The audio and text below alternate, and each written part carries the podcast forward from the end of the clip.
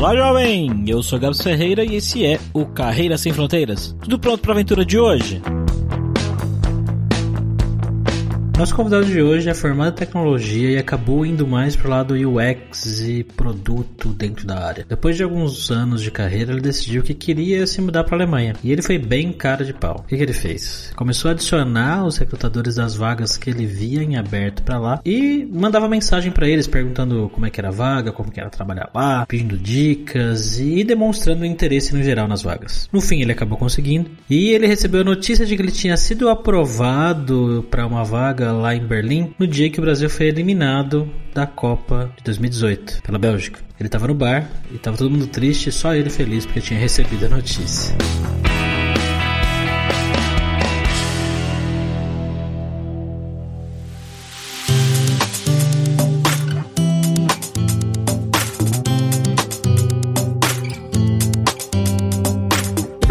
De hoje, a gente está aqui como sempre com o nosso host viajante poliglota, Fabrício Carraro. Como é que você está, Fabrício? Tudo ótimo, Gabs. Hallo, Viguetes. Hoje a gente vai de novo para Alemanha, para Berlim mais especificamente, falar com o Luiz. Como é que você está, Luiz? Fala, Fabrício, Gabs. Prazer estar aqui com vocês. Tudo certo por aqui, aproveitando os últimos dias de, de verão alemão. Falaram que o verão na Alemanha, em Berlim, geralmente cai numa quinta-feira, é isso mesmo? É por aí que esse ano teve dobradinha, não foi só na quinta, foi quarta e quinta também. Olha aí. Aquecimento global, né? Mas é, bora lá desse papo.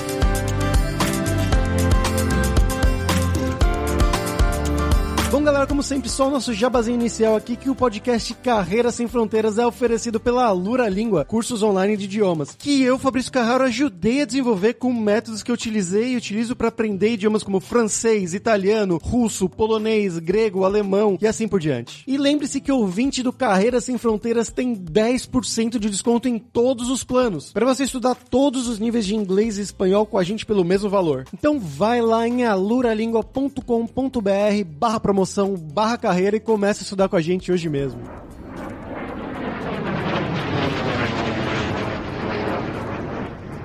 Bom, Luiz, como sempre, cara, a nossa primeira pergunta aqui é para você contar sobre você, na verdade, né? Então, de onde que você é do Brasil, o que que você estudou, o que que você fez de trabalho, né, na vida lá no Brasil e conta um pouco do seu passo a passo, mais ou menos, até chegar aí na Alemanha. Bom, eu sou de São Paulo, nascido e criado Zona Sul ali. Para quem conhece Santo Amaro e tudo mais. Cara, fiz colégio particular, como a maioria dos amigos aqui da Alemanha. E na faculdade eu fiz fiz FATEC. Eu sou formado em Informática para Gestão de Negócios, um curso que durou uns cinco anos e depois dividiram em Gestão de Negócios e Informática. Então foi bem específico, assim, foi bom para mim, parando para pensar. Depois que você sai da faculdade, você fica pensando, né? Putz, podia ter aproveitado melhor, mas foi bem legal porque eu tive a perspectiva de, de duas carreiras diferentes, né? Ou ir mais para a parte de, de engenharia, de software, ou a parte de gestão de negócios, que é onde eu acabei focando mais na minha carreira. Durante os últimos anos de faculdade, pensando, putz, tem que entregar TCC, o que, que eu vou falar tudo mais, eu sempre tive em mente, eu quero ajudar quem está navegando, quero ajudar o usuário, não importa como. E aí, num dos meus primeiros estágios, o cara comentou comigo, pô, você já ouviu falar de GUI? Eu falei, o que, que é GUI? É o Guided User Interface, que depois virou arquitetura de informação, hoje em dia todo mundo usa como buzzword UX e tudo mais. E, e nisso eu encontrei um uma série de artigos sobre SEO, que é Search Engine Optimization, né? E eu comecei por aí minha carreira. Eu trabalhei em agências de publicidade em São Paulo, algumas bem grandes. E eu passei uns três anos nessa função, até que eu falei, putz, legal, eu aprendi muito, assim, sabe? Quando você tenta brincar com o algoritmo do Google, essas coisas, você aprende muito em como a busca funciona e tem um lado mais técnico também, né? Então me uhum. ajudou essa, essa parte na faculdade, mas tem um limite dentro do SEO que você trabalha com aquisição de usuários, né? A jornada em si, eu sentia que eu tinha pouca atuação dentro das agências de publicidade, eu falei, putz, eu quero tomar um pouco mais de conta da jornada do usuário para contribuir um pouco mais. E aí foi quando eu comecei a me interessar por UX, pela toda a pesquisa por trás do usuário, né? E aí, em algum momento, eu falei: quer saber? Vou dar um passinho atrás na carreira. Foi por uma empresa um pouco menor, chama Noi Labs. Por coincidência, era um nome em alemão. Eu nem sabia o que era Noi na época, né?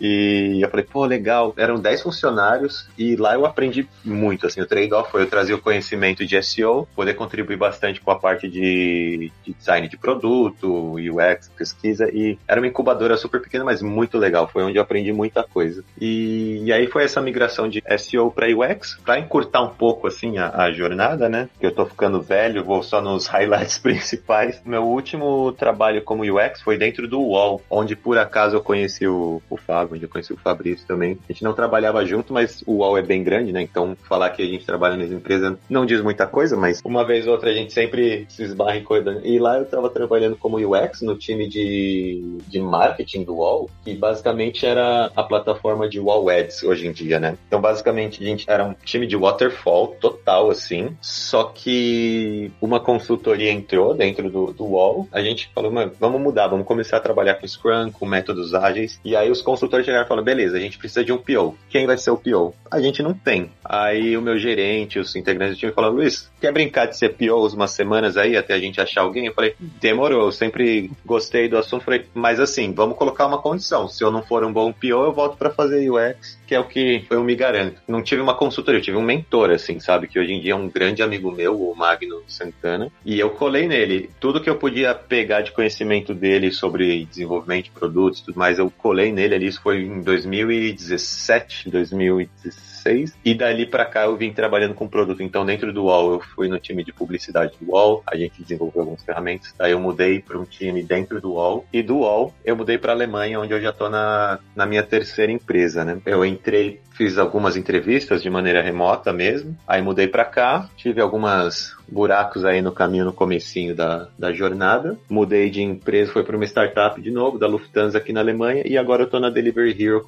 de um time de 10 a 13, considerando os engineer managers e time de produto, mais 10 engenheiros. E tô lá faz um ano e dois meses por aí. Cara, interessante, você me fez vir umas memórias aqui quando você falou dessa época aí que fez a mudança lá no, no UOL, uhum, que eu sim. lembro exatamente, as reuniões, inclusive, que a gente ia fora do UOL, até tinha um hotel uhum. que eles alugaram para explicar uma época lá, sim, né? Sim. Explicar tudo de Scrum, de Kanban e tudo mais. Trocando aqui, né? Você falou um pouquinho desse começo na Alemanha, mas você começou a mandar currículos, né? E tudo mais, mas foi de do nada. Você falou, vou sair do país e começou a mandar currículos e aleatoriamente te responderam? Ou como é que foi esse processo? Hoje, vendo assim, parando pra foi bem cara de pau. O Fábio, que é um nosso amigo em comum, ele já estava morando na Alemanha fazia uns dois anos. Ele era conectando um pouco os pontos, assim, né? Eu estudei com a esposa dele na faculdade, então a gente já era amigo fazia muito tempo, eles mudaram pra cá, fazia uma falta pra gente no dia a dia, a gente trocava ideia à distância, ele falou, meu, Berlim é incrível, você tem que vir pra cá. Eu falei, mas eu não sei nada de alemão, não, não, não faz sentido ir pra aí. Aplica, meu, aplica, tem um monte de oportunidade, mais que em outros países. Eu falei, bom, vou tentar aqui Espanha, porque é próximo do português, vou tentar Lisboa porque fala português, vou tentar as grandes capitais, assim, porque é uma coisa que eu não queria abrir muito mão em saindo de São Paulo, é para uma cidade no interior da Suécia, onde todo mundo dorme às 8 da noite, sabe? Então eu queria estar num, num lugar um pouco mais movimentado, assim. Então eu comecei a aplicar para as capitais onde tinha espanhol, português ou inglês como língua oficial. E a falou, aplica para Alemanha. Berlim é super internacional, você nem precisa ter alemão fluente, só precisa falar inglês. Eu falei, bom, vamos aí. Comecei a procurar no LinkedIn e comecei a mandar currículo, assim, tipo, oi, tudo bem? Me interessei muito. Caçava recrutador dentro do LinkedIn, via quem estava compartilhando a vaga, falava, beleza, a empresa tal, quem que é o recrutador? recrutador fulaninho de tal. Falava com essa pessoa, falava, oi, eu apliquei para essa vaga, tem como você me dar um feedback? Então fui me jogando assim. Legal. Eu fiz muita entrevista, muita entrevista mesmo, assim, sabe? Mas fui nessa cabeça de, de experimentação. Falei, bom, a primeira entrevista, o meu inglês vai estar extremamente enferrujado, eu vou mal, mas eu tenho que quebrar esse gelo, sabe? Então foi, acho que foi assim, meio sem medo de, de passar vergonha, sabe? E como é que foram essas entrevistas? O que, que você achou, assim? E na parte técnica também, como é que foi? Primeiro, muito café na veia, né? Porque quando você pega pega o fuso horário, fazer as entrevistas 5, 6 da manhã, você tem que dar um, um warm-up ali no comecinho, né? Falando, não, vamos lá, vamos dar um, uma ensaiada e tudo mais. Eu tava pensando esses dias sobre isso. Uma das entrevistas foi extremamente embaraçosa, porque eu confesso que meu inglês estava marromeno ali, e eu trabalhei, eu acabei pulando um pouquinho, mas eu trabalhei num e-commerce de produtos infantis. E hum. durante a explicação eu tive que tipo, dar alguns exemplos de produtos, assim, né? Que a gente tava comercializando, então, fraldas. Daí você fala diapers. Mas eu não sei o que, que a pessoa entendeu quando eu falei fraldas, que ela teve que mutar o microfone dela e ela começou a rir. A pessoa perdeu o controle da entrevista. Eu falei, alô, você tá me escutando? A pessoa desmutava, dava pra ouvir umas vozes rindo aí em volta. Então, assim, tiveram situações, assim, extremamente embaraçosas. Ela falou, Luiz, desculpa, sabe aqueles momentos que você tem que rir, não tem o que fazer? Eu falei, tá. E assim, você tá numa situação relativamente vulnerável, assim, né? Porque você tá buscando o sonho de mudar para outro país, levando a sério, vestindo camisa às 5 da manhã e tudo mais. Hoje é engraçado, no momento foi assim, meu, que raiva, né? Uhum. Mas algumas experiências foram bem interessantes, assim, para testar o, o, inglês, assim. Então eram empresas que eu nem conhecia, mas eu falei, vou aplicar, ver qual que é a expectativa. Aí você vai aprendendo se a expectativa de entrevista é igual no Brasil, se tem uma outra pegada. Algumas empresas de recrutamento que pedem para você gravar vídeos, porque daí eles vão disparar para as empresas. Então eu gravei alguns vídeos assim, sabe? Tipo, ele 45 segundos. Responde essa pergunta: como você prioriza um backlog? Aí você tem que responder em 40, porque daí eles vão mandar como candidatos em massa assim para as empresas. Então eu fiz vários tipos de entrevistas, mas as que acabaram seguindo adiante foram bem parecidos com o processo no Brasil, assim, sabe? Você tem uma etapa com o recrutador, aí depois você fala com algumas pessoas do time ou o gerente que vai contratar e, e vê aquele se encaixa com a proposta, assim, né? Tem o lado técnico e o lado cultural no sentido de as pessoas são mais confortáveis, você vai conseguir bater um papo com as pessoas, principalmente por ser um ambiente tão internacional, sabe? Então, tiveram várias situações, assim, mas essa da a entrevistadora começou a rir foi uma que me marcou muito, assim.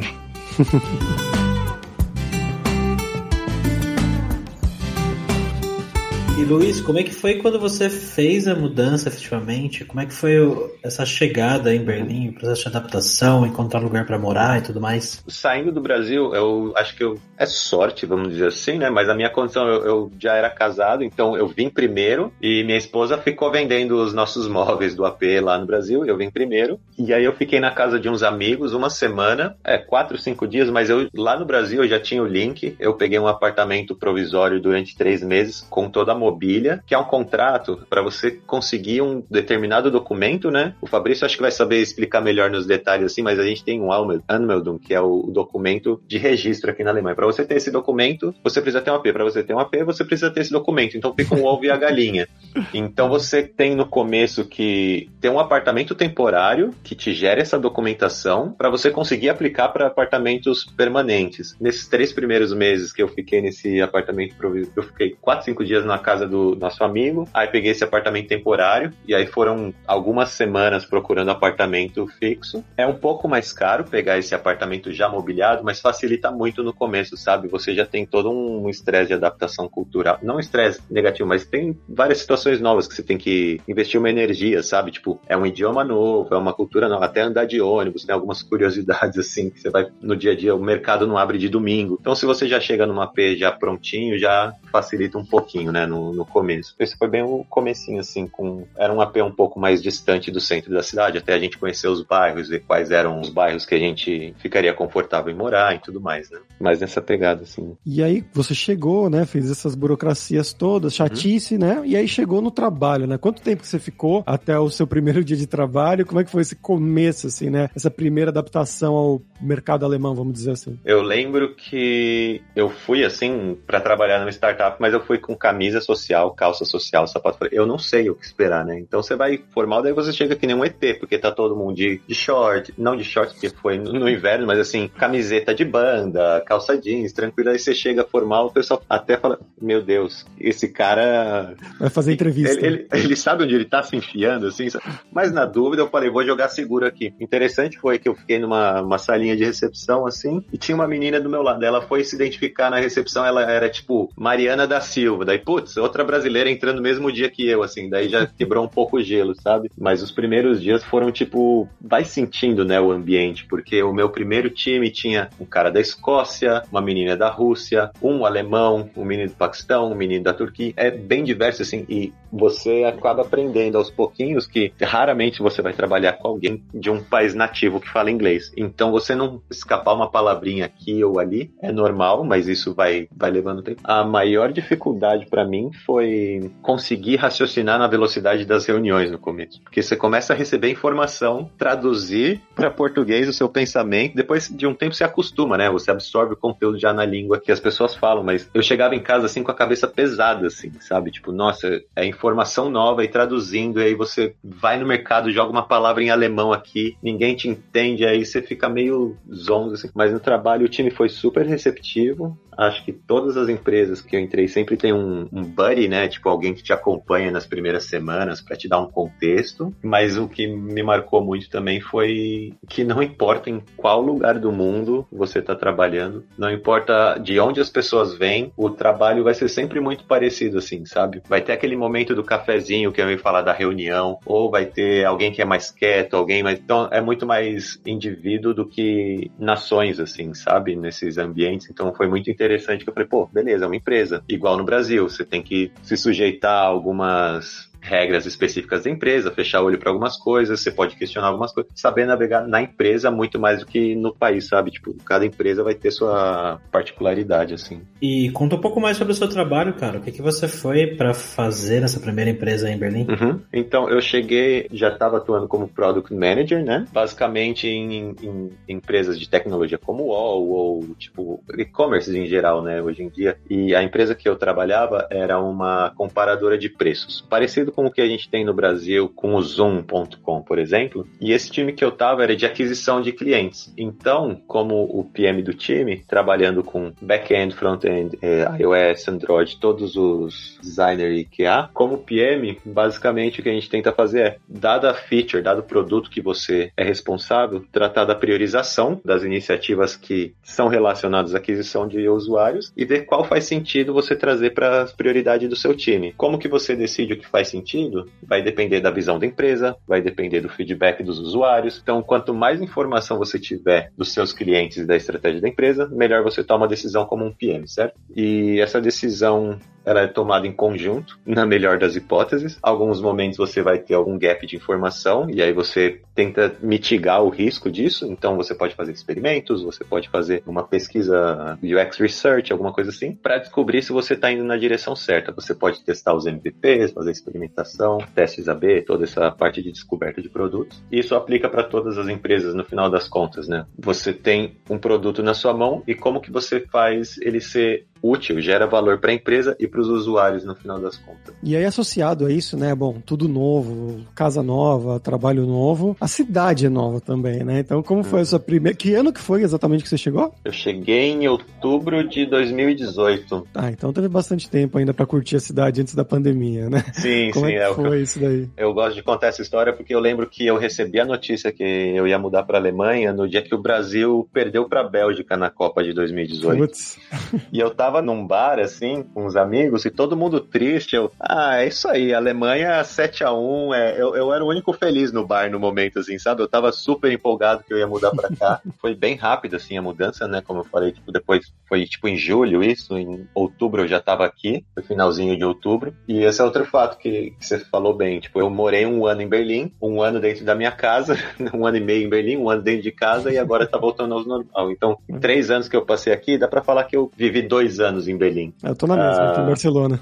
É, tem esse comecinho de descoberta, você chega na cidade, como eu falei, você aprende a como andar de ônibus, como que você se comporta no mercado. Acho que é bem famosa a piada de alemão, né? Que aqui na Alemanha você vai no caixa do supermercado, é uma corrida contra o tempo, assim, é uma gincana. As pessoas começam a passar compra assim em um minuto e ficam bravos se você tá demorando para dar o dinheiro e pegar o troco. Então essas coisas você vai se adaptando no comecinho. Uma dica que a gente sempre comenta com os amigos é não compare, sabe? Tipo, nenhuma cidade vai ser igual a outra, mesmo se eu sair sair de Berlim e for para uma cidade próxima daqui, não dá para comparar. É sempre uma cultura muito local. Isso é muito interessante. Só, mas você só aprende depois que vive em mais de uma cidade, assim, né? Eu nunca tinha saído de São Paulo, então, de fato, eu tenho que dar os créditos pro Fábio que ele falou: Berlim é incrível. Eu sempre sonhei em visitar cidades como Londres, Roma, as cidades mais, mais famosas, assim, né? Do roteiro imaginário dos brasileiros numa uma viagem Eurotrip, assim. E no final das contas, eu nunca tinha pensado morar em Berlim, mas por oportunidade de trabalho, falei, bom, vou estar super próximo. Se eu não gostar, tem outras oportunidades, vou ter essa experiência internacional. Mas agora eu não me vejo, assim, saindo de Berlim para sair para qualquer outra dessas cidades que eu tinha sonho de morar, sabe? É, é uma cidade muito aberta para diferenças, assim, sabe? Pro bom e pro mal, né? Como a gente vê, tem os extremistas, tem de tudo aqui. Em qualquer lugar do canto hoje em dia tá tudo tão misturado que tem louco para tudo que é lado, assim, sabe? Mas de uma maneira muito mais. As pessoas vivenciam, aproveitam muito mais a cidade do que em São Paulo, eu acho, assim, sabe? Quando meus pais vieram me visitar, por exemplo, eu tava andando de trem e, e ônibus com meus pais. E eles já tinham desacostumados porque eles moram num bairro um pouco mais residencial e acostumaram a andar de carro. Eles começaram a andar de trem e minha mãe comentou: Nossa, mas o que, que tá acontecendo? Tá todo mundo tendo filho aqui em Berlim? Porque via as mães com os bebês, com carrinho de bebê no trem, assim, sabe? Mas não, é porque as pessoas não têm medo, sabe? Você pode ir com carrinho de bebê, uma bicicleta e dois cachorros dentro do trem, que tá tudo bem, sabe? As pessoas compartilham o transporte público de uma maneira muito mais igual, assim, eu acho, sabe? Você pode até ter carro, tem gente que tem carro, mas deixa na garagem, vai trabalhar de metrô. Tem tem gente que anda de bike a uma da manhã tranquilo, assim, sabe? Então acho que é um, nuances que me marcaram bem no começo, assim, sabe? Eu cheguei em Berlim e falei, nossa, que cidade limpa, né? Comparado com São Paulo. Cidade vazia. A comparação que eu continuo fazendo com os alemães é que Berlim é uma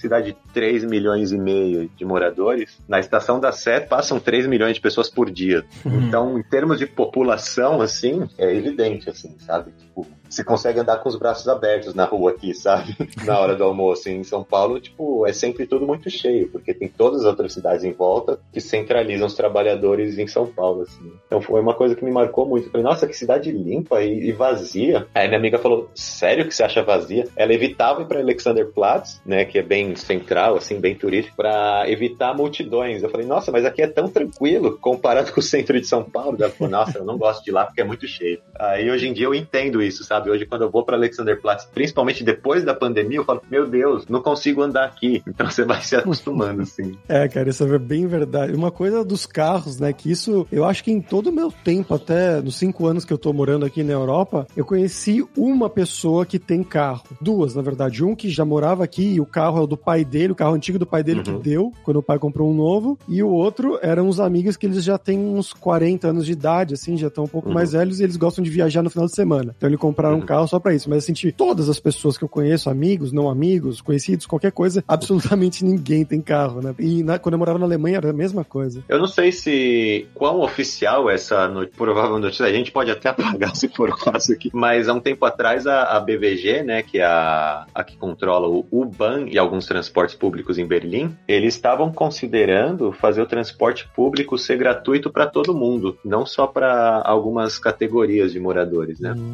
Eles decidiram não fazer isso, talvez seja lenda urbana, tá? Mas acho que faz total sentido. Eles decidiram não dar o transporte público gratuito para a população inteira, senão todo mundo ia começar a usar e não ia ter vaga suficiente na rua para parar todos os carros que passam por Berlim. Porque as pessoas iam falar: é, eu chego mais rápido de metrô, só que eu vou de carro porque, sei lá, é mais confortável. Mas se o metrô for gratuito, as pessoas vão, não vão ter onde parar carro, porque aqui não tem tanto subsolo, sabe, em garagem, de prédios. As pessoas param na rua. Tem uns carros na rua aqui de casa que vira e mexe, eu vejo ele, depois de tempo identifica, né? Tipo, ah, tem esse vanzinho azul aqui, você vê ela parada pela rua onde tiver vaga, sabe? Então é muito louco pensar que a relação de locomoção na cidade é, é muito diferente, sabe? Eu chego mais rápido no trabalho de bike do que de transporte público. Eu chego mais rápido de transporte público do que de carro, sabe? Então isso muda muito a sua percepção da cidade, assim, né? Американская фирма Transceptor Technology приступила к производству компьютеров «Персональный спутник». Vamos agora para nosso momento viajante poliglota com Fabrício Carraro. O que você tem pra gente hoje aí, Fabrício? Gabs, hoje vou ter duas dicas principais aqui, que são duas séries alemãs. Uma a gente já mencionou anteriormente, mas eu acho que a gente não falou dela depois do final, que ocorreu a terceira temporada, a terceira e última temporada da série. Eu acho que a última vez que a gente falou foi antes, né, da série hum. Dark. Essa aí, o final foi difícil ali pra mim, viu? Difícil em que sentido? os últimos episódios ali eu fiquei confuso com os personagens, cara. cara, Meu, você ficar confuso e Dark é, é pleonasmo. Não, né? o final foi, foi tenso, cara. O final foi tenso. A hora que começa a ir voltar ali, putz. Se você não ficar confuso, significa que você não estava prestando atenção. Exatamente. Acho que era oito ou dez episódios por temporada, né? Alguma coisa assim. Era sempre assim, até o quinto episódio você não entende porcaria nenhuma. E aí do quinto eles começam a meio que mostrar, explicar algumas coisas que no décimo você meio que liga os pontos, mas você tem que discutir ainda, fazer um TCC sobre para realmente entender a série. Mas é, é, exatamente isso. Foi confuso, mas eu achei tipo confuso no mesmo nível de da primeira e da segunda.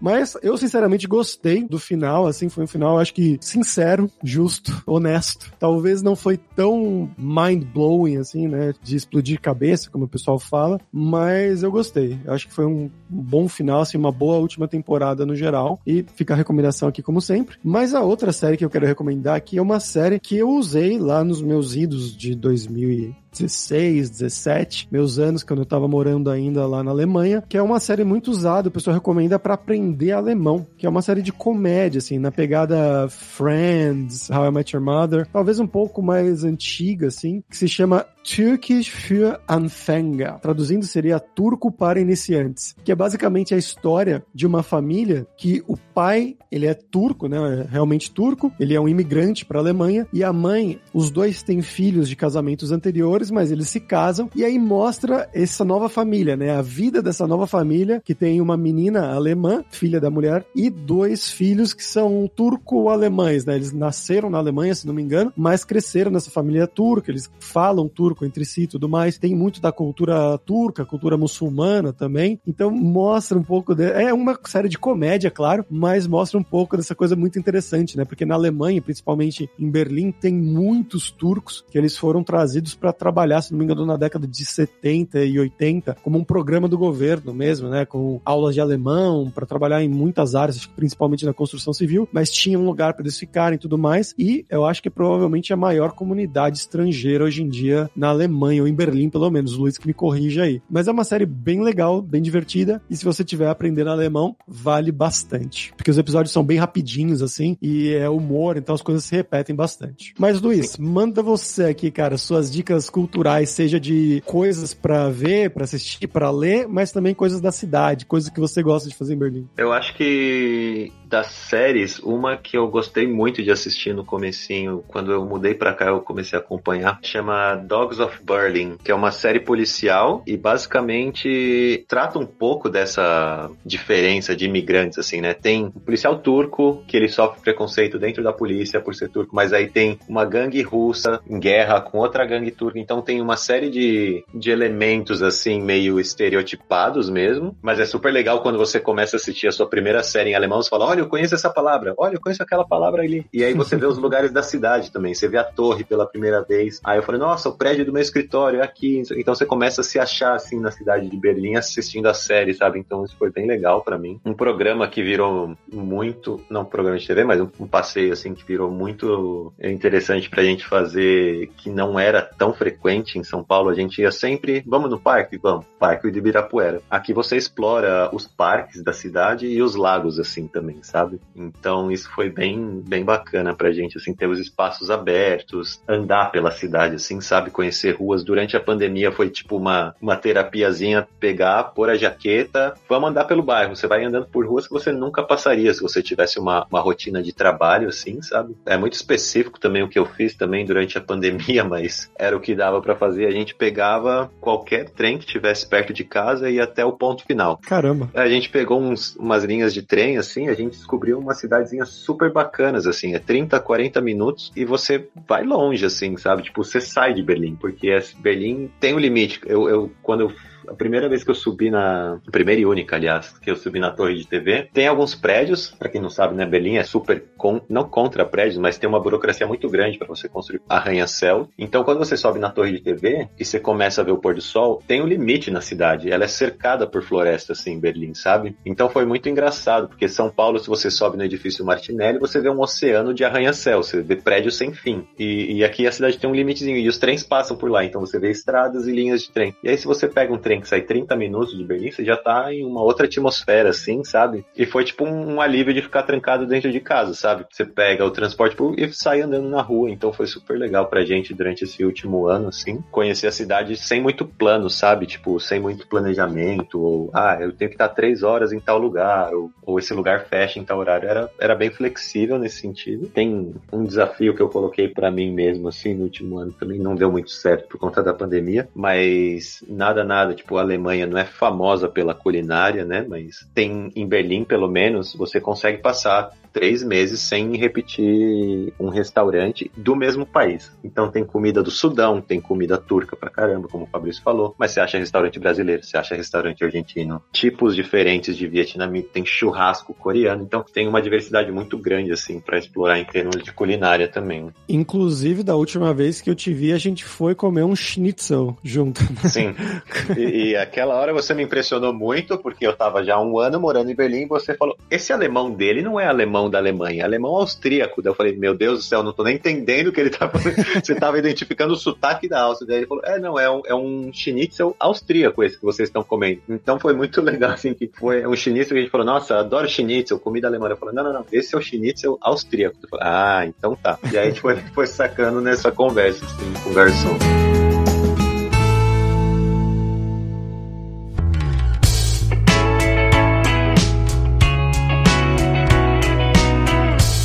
dinâmica de trabalho, cara, com os alemães? Você comentou que tem muita coisa que é parecida, hora do cafezinho, falar mal do outro, reclamar ali. E trabalho mesmo de, de lidar com eles, né? Demandas e a questão de. Falam que alemães são mais quadrados às vezes, né? No trabalho. Como é que é pra você? Uhum. Olha, eu acho que eu vou ficar devendo um pouco nessa resposta, porque das três empresas que eu trabalhei, eu conheci quatro alemães que eu trabalhei direto. Obviamente tem mais que você conhece de dias de outros times, mas na primeira empresa tinha um alemão, ele era um pouco mais, mais velho, assim, então ele era mais. lembrava um pouco o estilo de trabalho, sei lá, dos amigos do meu pai, assim, sabe? Vai de camisa, trabalha, sai cedo, entra cedo, sai cedo, é bem diretão, tranquilão ali na frente do computador. Um pouquinho do estereótipo, assim, sabe? Tipo, distante de você. Na segunda empresa eu trabalhei com outro alemão super jovem que cresceu em Berlim também, acho que no lado oriental de Berlim, por sinal. Mas, assim, ele nasceu no, em 88, vamos dizer. Então, ele não vivenciou, né, a Guerra Fria, assim, mas é engraçado pensar isso, né, assim, no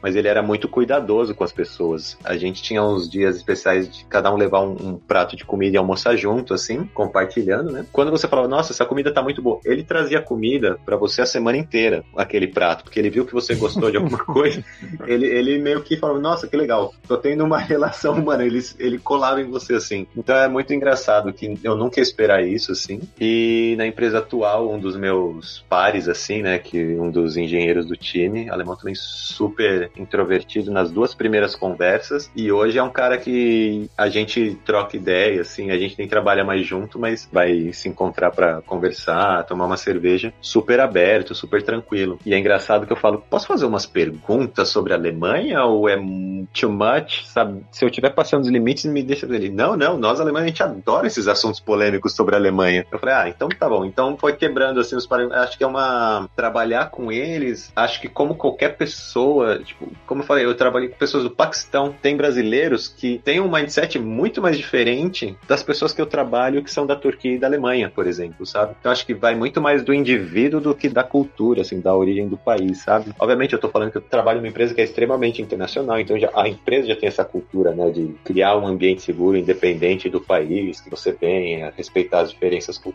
mas para ser bem sincero, eu acho que os brasileiros têm que se jogar mesmo aqui, porque principalmente engenheiros, brasileiro é, se vira demais, cara. Brasileiro, indiano, eu acho que são dois países assim que eu tava até conversando. Tem a palavra gambiarra em português, que em Amsterdã, um amigo trabalhando lá, ele falou gambiarra, você fala gambiarra, todo mundo já sabe o que é. Porque é tão ligeiro assim, sabe? Se dá um jeito de se virar. Hindi também tem uma palavra chamada julgar, J-U-G-A-A-R.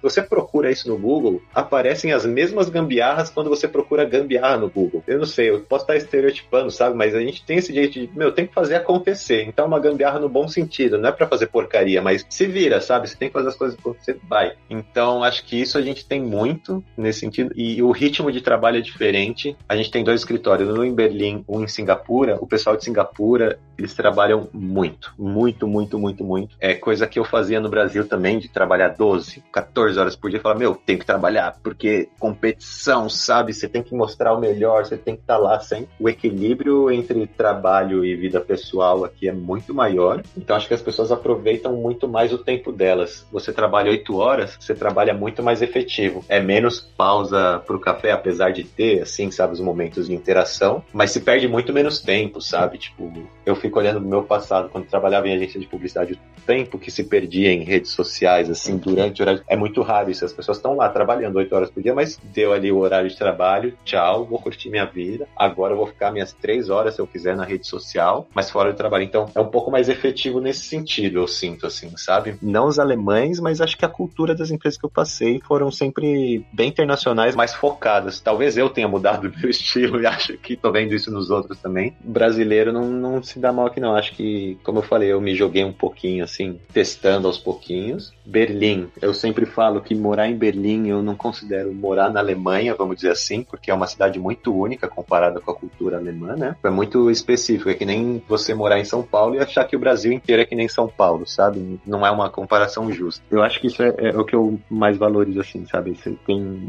relacionamentos muito mais com indivíduos do que com, com países, vamos dizer assim, sabe? Ah, faz todo sentido. Às vezes a gente acaba estereotipando um pouco, né? É, não tem como.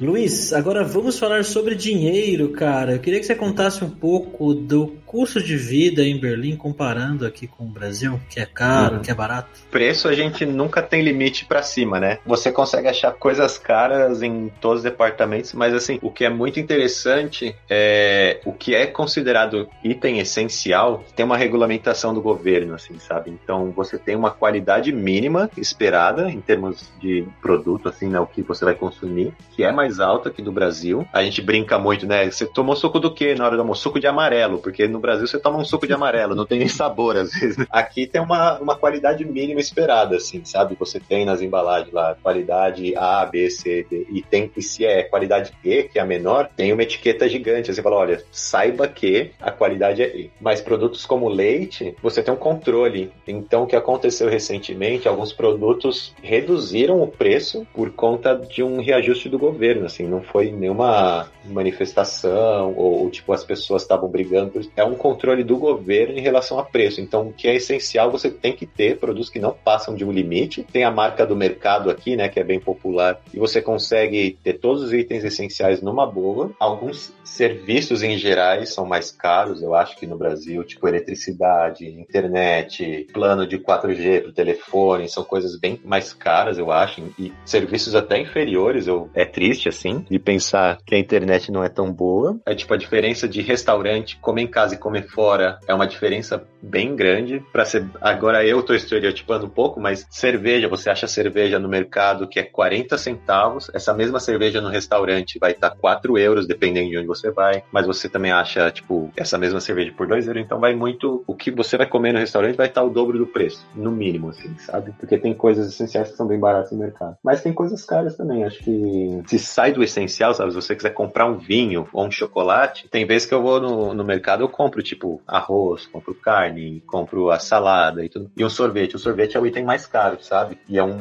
item pequeno. Porque não é um item considerado essencial, então as fabricantes podem pôr o preço que quiserem é isso aí. Olha que quando eu morava aí, a gente comprava vinho por 2 euros no mercado. Sim. Você consegue comprar vinho por 2 euros ainda. Esse eu acho que vai dar uma dorzinha de cabeça no dia seguinte. Mas você acha vinhos, assim, sempre brincadeira. Por estar um pouco distante da família, quando tem aniversário de alguém no Brasil, eu pego assim um aplicativo e mando tipo uma garrafa de vinho assim para comemorar, sabe? O vinho que eu mandei no aniversário do meu irmão, no último aniversário, eu paguei 120 reais uma garrafa. Eu falei, deixa eu ver no mercado quanto que vai Tá. Eu falei, ah, vou gastar um pouco mais, já não pago um almoço pro meu irmão que eu passo o ano inteiro longe, vou gastar um pouquinho mais no vinho, vai. Fui ver no mercado, tava 4 euros, o mesmo vinho.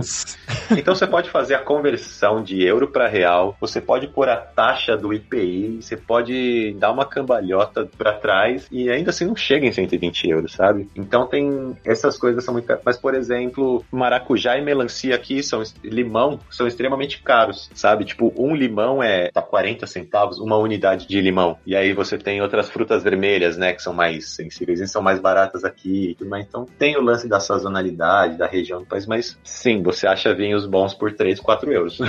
Ok, we've had a problem here. Uh, Houston, we've had a problem. Oh, no! Bom, Luiz, e pra gente fechar aqui, agora é hora do perrengue, que é quando a gente pede pros nossos convidados contarem histórias engraçadas, gafes, micos, coisas que tenham acontecido com você nesse tempo aí na Alemanha. Eu lembrei de uma relacionada a trabalho, acho que é legal por conta da língua, e outra que foi um perrenguezinho também, coloquei minha esposa num perrengue sem querer, mas depois a gente aprendeu. A primeira, quando eu tava nessa segunda empresa que eu tava trabalhando aqui, eu comecei a fazer um curso de alemão na empresa mesmo. Você chega nas reuniões, tipo, falar oi, tudo bem? E aí, em vez de falar, e aí, cara, você fala hello, my friends, né? Aí eu fui tentar traduzir, eu, hello, meine Freunde.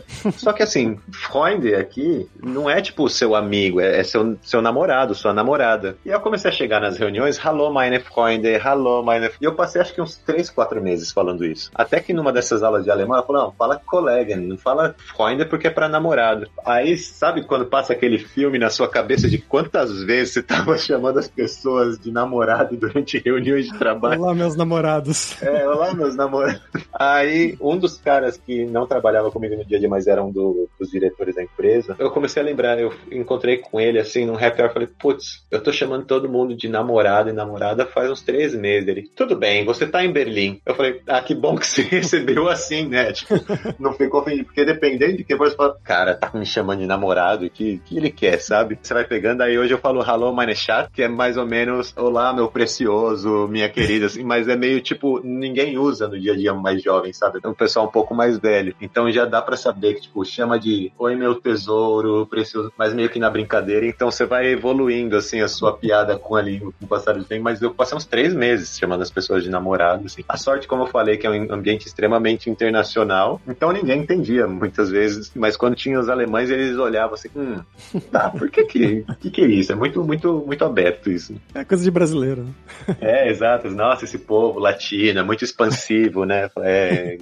não, a gente só não sabe o que tá falando mesmo. e uma outra, quando a gente mudou, eu mudei primeiro, né? Aí essa minha amiga, ela foi muito mão na roda, que ela falou, bom, vamos arranjar um chip de celular para você. Duas coisas você precisa. Internet no celular, para se locomover por aqui. Um bilhete de metrô. Você vai ter que trabalhar e tudo mais, então você vai ter que andar por aí. Aí você tem o bilhete de uma passagem só, o bilhete pro dia inteiro, pra semana inteira, pro mês inteiro. Ela falou, vamos comprar já o da semana inteira, que daí você não tem que esquentar a cabeça com isso, não vai se atrasar, não vai esquecer de comprar o bilhete. Falei, beleza, legal. E aí fui pro trabalho a semana inteira. Aí comprei outro semanal. Aí minha esposa chegou depois de dois meses. Aí eu fui com ela no metrô, falei, bom, eu vou fazer o tour com você agora. Vamos comprar o chip de celular. Compramos o chip de celular. Daí falei, vamos comprar uma passagem de metrô aqui para você andar, porque eu vou ficar com essa para trabalhar, mas já que você vai fazer alguns rolês aqui por Berlim hoje, vamos comprar só o do dia e não da semana, que daí você economiza. Porque até então tinha pingado só um salário em euro, né? Aí você começa dar uma salvada de de, de, grana no começo. Comprei o bilhete diário. A gente entrou no metrô, passou um fiscal, porque não tem catraca aqui, né, no metrô. Começou a passar fiscal, falando, me mostra o bilhete, me mostra o bilhete. Aí eu tirei o bilhete da minha esposa do bolso, assim, orgulhoso, falei, toma, tá aqui, eu sou honesto. Não tem catraca, mas eu compro o bilhete. Aí eu mostrei para ela, ela assim, seu passaporte, por favor. Eu falei,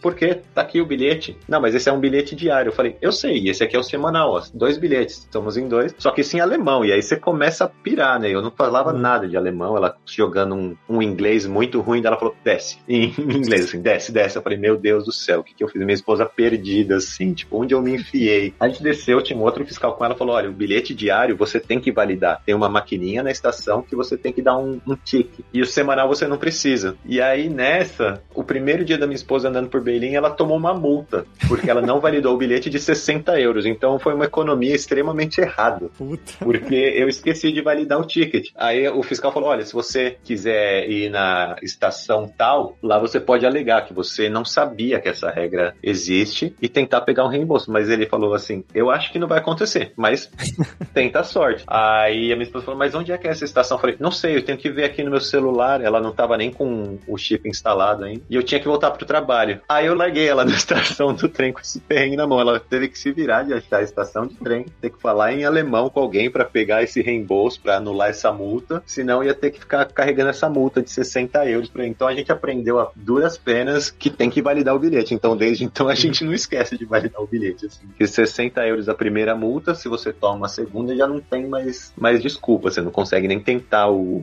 reembolso, assim. Então foi tipo um, um susto assim que, beleza, vamos ver como que, como que funciona a sociedade aqui.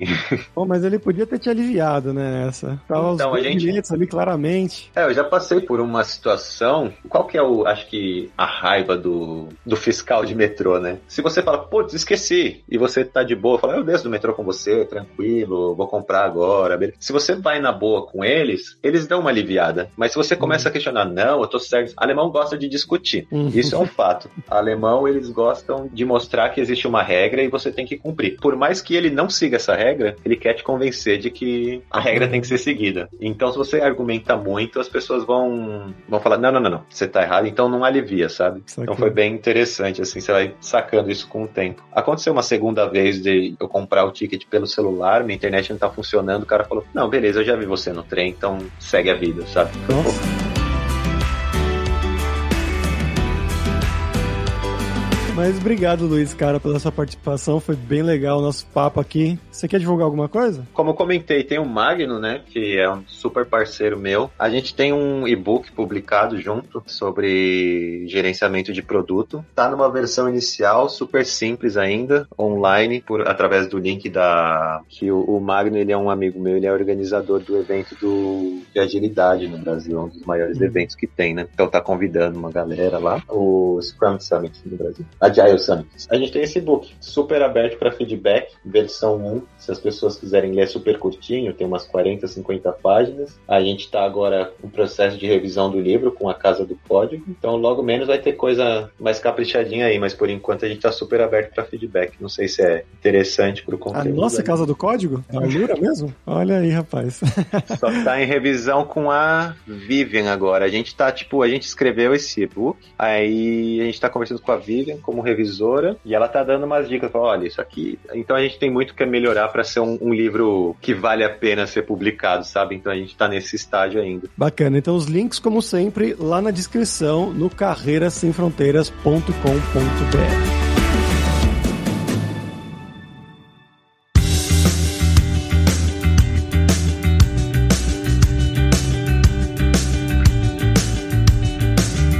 Pessoal, por hoje é isso. Dankeschön pela sua audiência. E se você gosta do Carreira Sem Fronteiras, recomende para cinco amigos. Dá cinco estrelas lá na iTunes para nossa comunidade crescer sempre cada vez mais. E semana que vem a gente vai ter uma surpresa aqui no feed do Carreira Sem Fronteiras, viu? Mas bom, não deixe de conhecer a Lura Língua para você reforçar o seu inglês e o seu espanhol e dar aquela força, tanto no seu currículo quanto na sua vida profissional. Algo que o Luiz destacou muito bem, né, do inglês, que ele tinha medo de fazer para as entrevistas e tudo mais. E a gente vai ter uma surpresa na Alura Língua também, um curso novo chegando aí nas próximas semanas. Mas só lembrando que o 20 do Carreira Sem Fronteiras tem 10% de desconto em todos os planos. Então vai lá em aluralingua.com.br barra promoção, barra carreira e começa a estudar com a gente hoje mesmo. Além também, é claro, da alura.com.br que tem mais de 1.200 cursos de tecnologia nas áreas de programação, mas também, é claro, focando nessa área aí de produto, de agile e tudo mais, né, que é a área, parcialmente a área do Luiz, também tem muita coisa de UX, né, interface de usuário, e tudo mais, também tem cursos de como você criar o seu currículo em inglês ou em espanhol para mandar para o exterior. Então, com certeza vai ter o curso para você. Então, pessoal, até a próxima quarta-feira com uma surpresa. Tchau, tchau.